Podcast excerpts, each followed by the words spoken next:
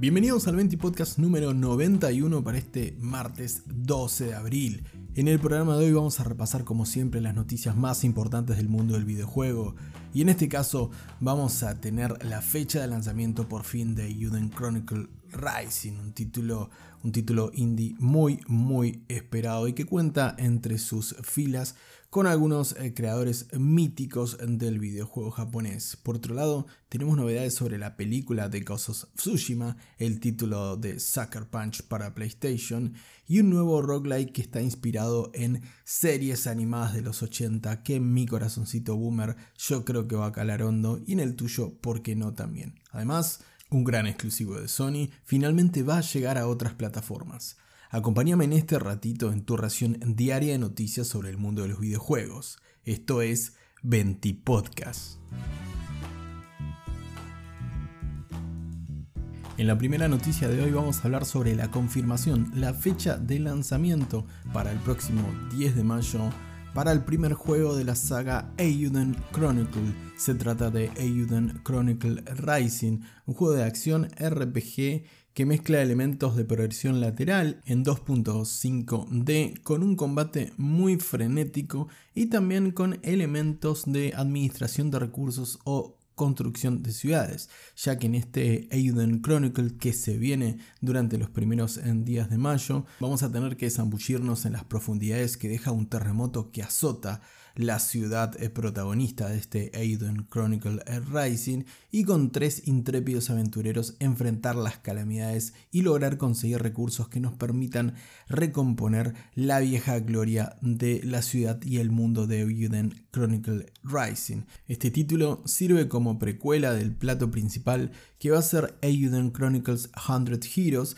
que es un juego JRPG de combate por turnos que está anunciado para el próximo 2023. Este Eiyuden Chronicles Rising funciona como precuela teniendo unas mecánicas un poco más ligeras y posiblemente con menor duración. Ambos eh, juegos fueron confirmados en el último E3 de 2021, luego de que Eiyuden Chronicles 100 Heroes lograse un récord eh, en Kickstarter en su campaña del 2020. ¿Y a qué se debe esto? Además de que estos títulos se ven realmente muy atractivos, recuerdan un poco a, Octopath Traveler, tienen este estilo nuevamente indie, con este pixel art tan particular y con técnicas de iluminación eh, modernas que se mezclan con este estilo que recuerda mucho a los juegos de Super Nintendo, a los clásicos JRPG de Super Nintendo. Pero además la razón eh, por el cual particularmente tengo hype, e imagino que toda la gente que puso la platita en Kickstarter y muchos fanáticos tendrán hype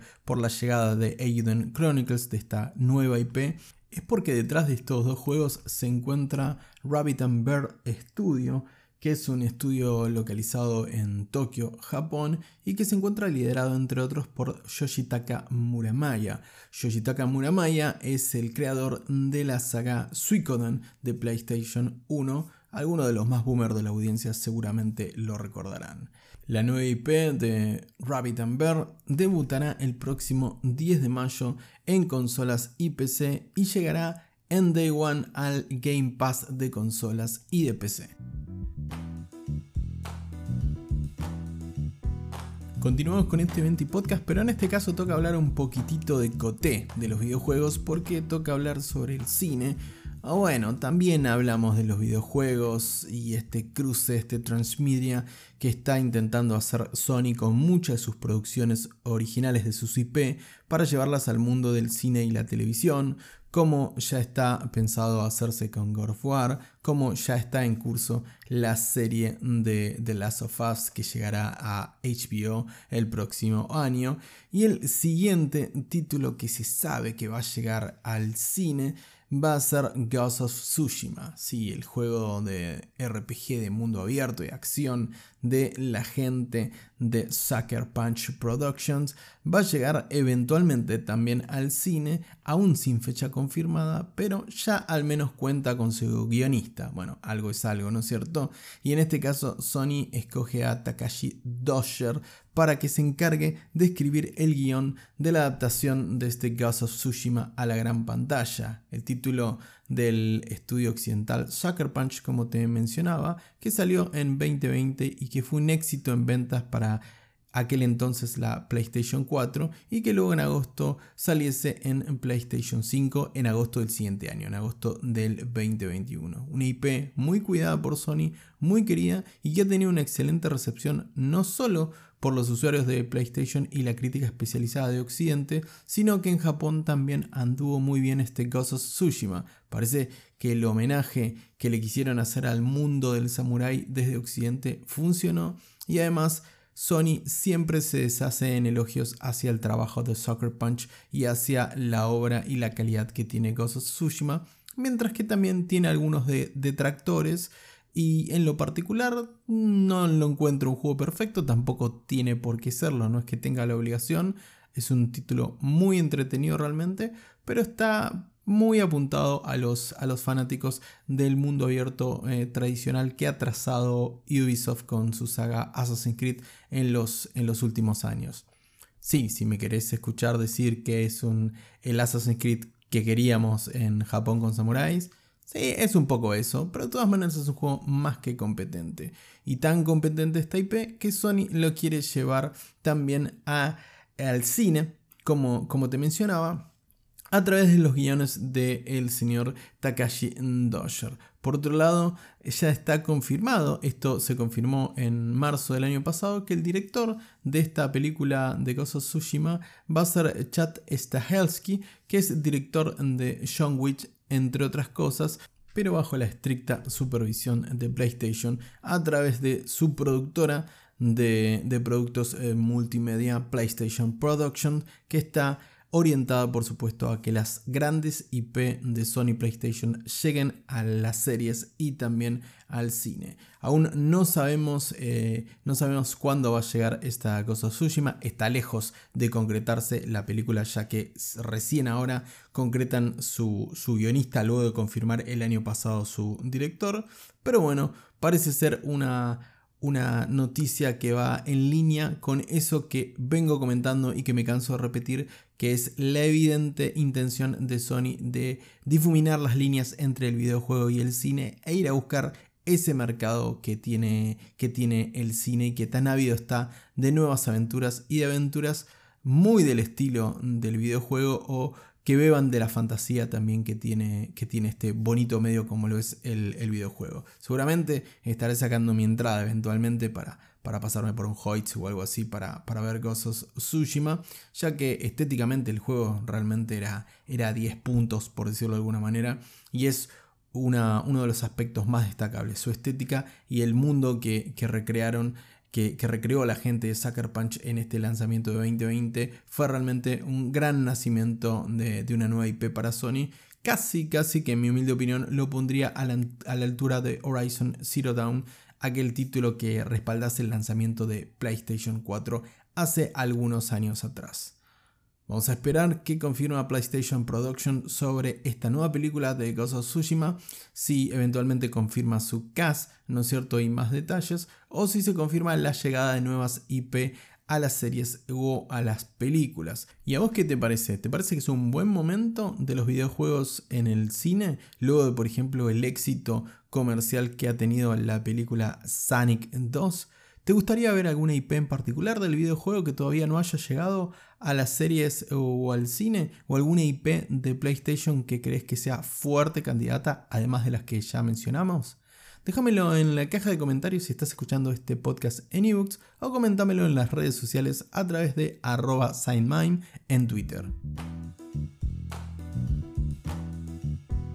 En la siguiente noticia vamos a hablar sobre un exclusivo en consolas de PlayStation como es Backsnack la aventura apuntada principalmente al público infantil y que saliese por ejemplo en el PlayStation eh, Plus para reforzar el catálogo de PlayStation 5 y que ahora va a tener una actualización que va a ampliar su mapa casi al doble de lo que presentaba el juego original de estos coloridos y deformes bichos de Backsnack. La actualización llamada Isle of Bugsnax llegará el 28 de abril y además de actualizarse de forma eh, gratuita en consolas PlayStation y en PC, Además de eso, incluye el lanzamiento de Bugsnax en Nintendo Switch y en consolas Xbox Series XS y Xbox One, junto también con la inclusión de este juego en el Game Pass. Así que el 28 de abril vamos a tener más de Bugsnax en consolas PlayStation y en todas las otras eh, consolas. Por lo pronto vamos a esperar a el próximo 28 de abril ya que esta expansión parece el pretexto justo para caerle a Bugsnax, o si a vos te gustan los juegos de aventuras bien coloridos, o tenés algún chiquitín o chiquitina en la casa con la cual compartir esta aventura, sin duda es una gran oportunidad, sobre todo para los usuarios de Game Pass.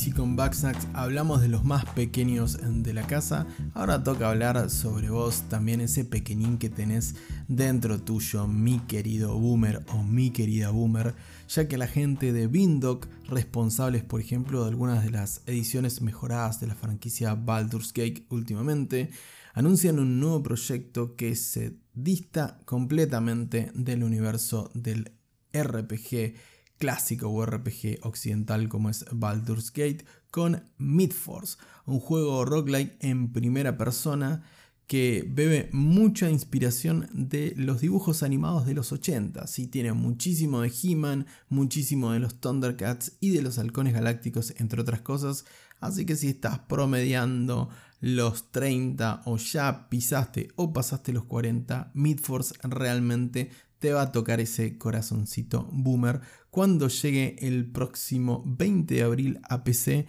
con acceso anticipado en la Epic Games Store. Sí, no todos podían ser buenas noticias. Llegará a la Epic Games Store aproximadamente a un precio de 30 dólares. Vamos a ver a qué precio llega a nuestro, a nuestro país porque si bien este juego en primera persona que tiene un estilo artístico que como te digo apunta al corazón de los más nostálgicos y se puede jugar en hasta, en hasta, con hasta cuatro boomers, con, iba a decir con otros tres viejitos, pero no quería que ningún boomer se sienta tocado del otro lado. Pero bueno, vas a poder jugar con, de, con de hasta cuatro en este juego en primera persona que mezcla hechizos y muchísimos espadazos. De nuevo, Midforce, búscalo realmente en, en YouTube porque si vos eras de estar tomando la chocolatada mirando los halcones galácticos o los Thundercats, como me contaron a mí, yo soy por supuesto muchísimo, muchísimo más joven, yo soy posterior a la época de, de Cris Morena. No, no, mentira. Por supuesto, me crié en finales de los 80, principios de los 90, por si no lo sabías, y me voy a tirar de cabeza a Midforce Solo que resta esperar a cuánto lo pone Epic Games Store cuando llegue en acceso anticipado el próximo 20 de abril. 30 dólares me parece un poquitito salado. No digo que no lo, no digo que no lo merezca porque aún no le hemos puesto las manos encima, pero un early access de 30 dólares realmente suena bastante, bastante salado. Este Midforce, entre otras cosas, te cuento que va, a ofrecer acceso a cuatro héroes diferentes con arquetipos clásicos de las aventuras para, para niños de los 80, como es por ejemplo una guerrera llamada Victoria, un pícaro llamado Enrico, una sabia maga llamada Maggie y un letal cazador a puro arco y flecha llamado Hawkins. Estos, estos guerreros forman la llamada Midforce y son lo que se interponen con el diabólico poder del Señor de los Vampiros de Ardalus. Si bien bien trillado el argumento, pero nos vamos a zambullir en las eh, mazmorras de Midforce en primera persona con acción de hasta 4 jugadores, pero que no obstante se puede jugar también en single player. Realmente un título que, como te digo, ya tiene disponible su tráiler de gameplay en, YouTube. Se llama Midforce. Te dejo, obviamente, la, en la descripción el título para que puedas, puedas buscarlo. Y de nuevo, si te criaste en finales de los 80, principios de los 90, es casi una compra obligatoria. Esperemos que no llegue tan tan salado el próximo 20 de abril y abro espacio publicitario. Seguramente lo vamos a estar jugando en el canal de Twitch en twitch.tv barra Ahora sí, cierro espacio publicitario y vamos con el cierre de este nuevo 20 podcast. Finalmente se acabó lo que se daba por hoy en este 12 de abril. Mañana nos espera un nuevo 20 podcast, pero mientras tanto te agradezco por estar del otro lado. No olvides de suscribirte o dejar tu follow si lo estás escuchando en ebooks o si lo estás escuchando en Spotify. Y además, no te olvides de compartirlo, que el marketing boca a boca es una herramienta poderosísima y al 20 podcast necesita que traigas a tres amigos más. No, no, no, no, no. Simplemente compartilo con aquellos que le guste pasar un rato escuchando la actualidad del mundo del videojuego. O así le hacemos eh, compañía, como te hago compañía a vos y como vos me haces compañía a mí del otro lado. De nuevo, nada de esquemas Ponzi, al menos no por ahora, hasta que necesitemos financiarnos de alguna manera con este 20 podcast. Solo te mando un gran abrazo y te deseo que tengas una muy bonita tarde.